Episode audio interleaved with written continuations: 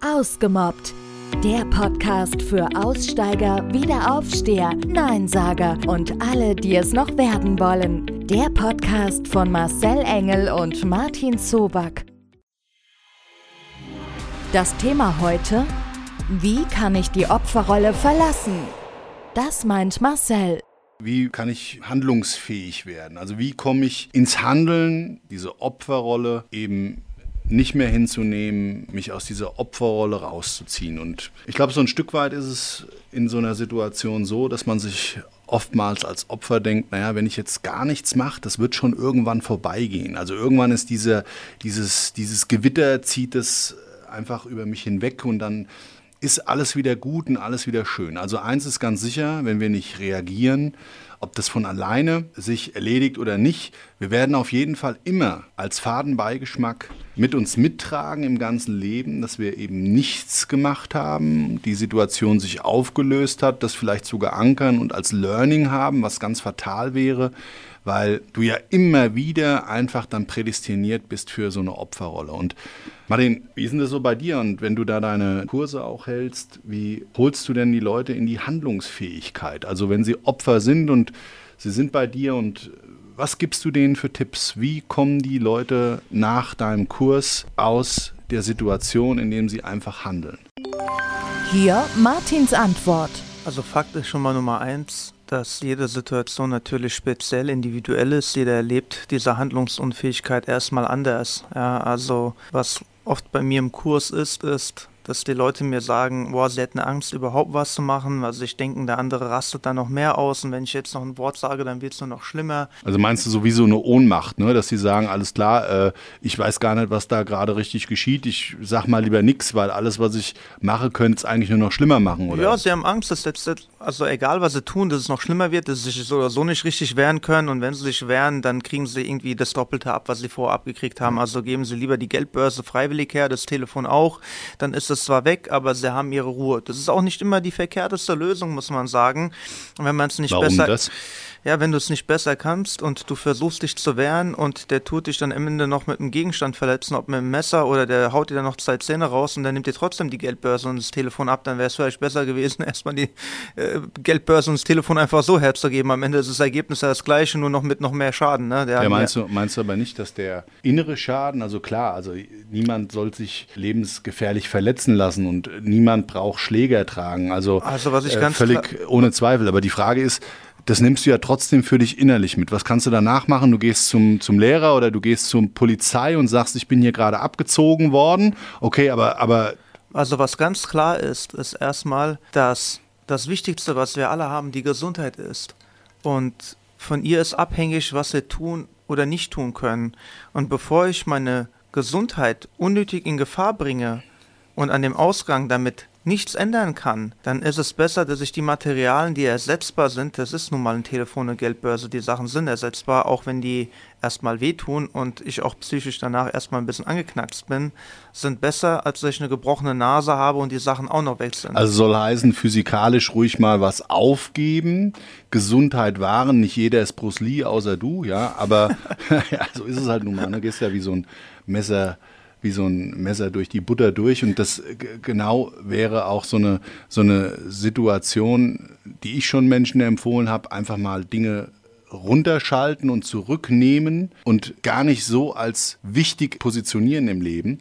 Weil im Grunde genommen ist es so, wenn du da abgezogen wirst und bist, was weiß ich, im fremden Land, sprichst die Pra- Sprache nicht und sind fünf gegen einen und du hast die, du hast die physischen Voraussetzungen nicht dafür, ein, zu kämpfen, dann musst du dir überlegen, kannst du mit deinem Handy und deiner Geldbörse schneller rennen wie die anderen fünf, ja, und das an einem Ort, wo du dich nicht auskennst und so weiter. Und oder aber, sich einfach zu sagen, alles klar, ich war vielleicht am falschen Ort, zur falschen Zeit, ich hätte mich normalerweise gewehrt, wären die Voraussetzungen gleichgerecht gewesen, so dass ich mich selber auch in irgendeiner Form tatsächlich damit hätte auseinandersetzen können, ohne größeren Schaden zu nehmen. Oder also, was also meinst ich, du? ich muss sagen, ich hätte weder hier im Inland noch im Ausland bei fünf Leuten jemanden guten Gewissens empfehlen können, dass er sich äh, gegen die wehrt. Das sieht so im Hollywood-Film immer ganz toll aus, wenn da einer rumfliegt und dann fünf Leute vermöbelt. Aber da braucht nur einer irgendwie einen komisch zu erwischen. Man liegt auf dem Boden, die anderen treten auf einen ein, nehmen noch einen Gegenstand und der wird richtig fertig gemacht. Also dafür lohnt sich eine Geldbörse und ein Handy auf jeden Fall nicht. Was ich sagen kann, die Leute, die zum Beispiel zu mir in den Kurs kommen, mit denen arbeite ich an der Reaktionsfähigkeit, an der Handlungsfähigkeit. Das heißt, sie lernen die Initiative zu ergreifen, das Ganze nicht über sich zu ergehen lassen. Dazu brauchen sie erstmal die Achtsamkeit. Sie müssen erstmal mitkriegen, was passiert da. Da sind drei komische Leute. Muss ich da jetzt unbedingt vorbeilaufen? Nehme ich vielleicht lieber den Weg, der zehn Minuten länger dauert, wenn ich mich nicht bereit für diese Situation fühle? Gut, das, das ist natürlich, also, das ist natürlich extrem, das muss man jetzt auch dazu sagen, das ist natürlich im Moment gerade extrem rauborientiert. Also eine Situation im öffentlichen Raum, wo wir punktuell durch eine Gruppe von Menschen einen Schaden erleiden können, was ja nicht unbedingt zwangsläufig Mobbing ist, sondern das ist einfach schlichtweg ein Raub, das ist eine Straftat. Das andere im Mobbingbereich kann auch eine Straftat sein, ohne Zweifel, aber das ist vielleicht nochmal situativ was anderes. Was ist denn eigentlich mit den Menschen, die zu dir kommen, die Hilfe suchen und deinen Rat suchen, weil sie eine Dauerbespielung von Angst, Schmerz, Ungerechtigkeit erfahren, deren Hilfe du einfach in irgendeiner Form äh, oder von, wo sie sich von dir Hilfe erwarten? Also um sich von Angst und Schmerz lösen zu können, zumindest ist meine Herangehensweise so, muss ich erstmal der Person, die zu mir kommt, zeigen, was selber in ihr steckt. Die muss lernen, aufgrund der Basis von dem, dass sie merkt, ey, wenn das passiert, kann ich mich so wehren, zur Wehr setzen. Wenn das passiert, kann ich mich so zur Wehr setzen. Das ist ja das, was diesen Menschen das Selbstbewusstsein gibt, auch für die nächste Situation, die kommt. Und dann ist natürlich ganz wichtig, dass diese Person lernt, zu handeln und nicht nur zu denken, weil je länger ich nachdenke, umso mehr fange ich an, immer wieder Zweifel auch zu hegen, ob ich das vielleicht richtig kann oder äh, ich bin doch noch nicht bereit dafür.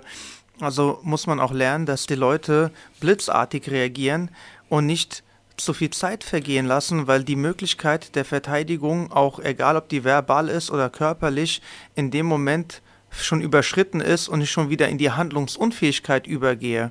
Und diese Menschen müssen immer lernen, erstmal herauszufinden, was alles in ihnen steckt. Weil wenn ich weiß, dass ich mich zur Wehr setzen kann, körperlich, auch verbal, und mich spricht da jemand an, ja, dann kann ich auch erstmal, auch wenn der aggressiv ist, kann ich erstmal ganz ruhig reagieren und ihm sagen, hier, was ist denn das Problem?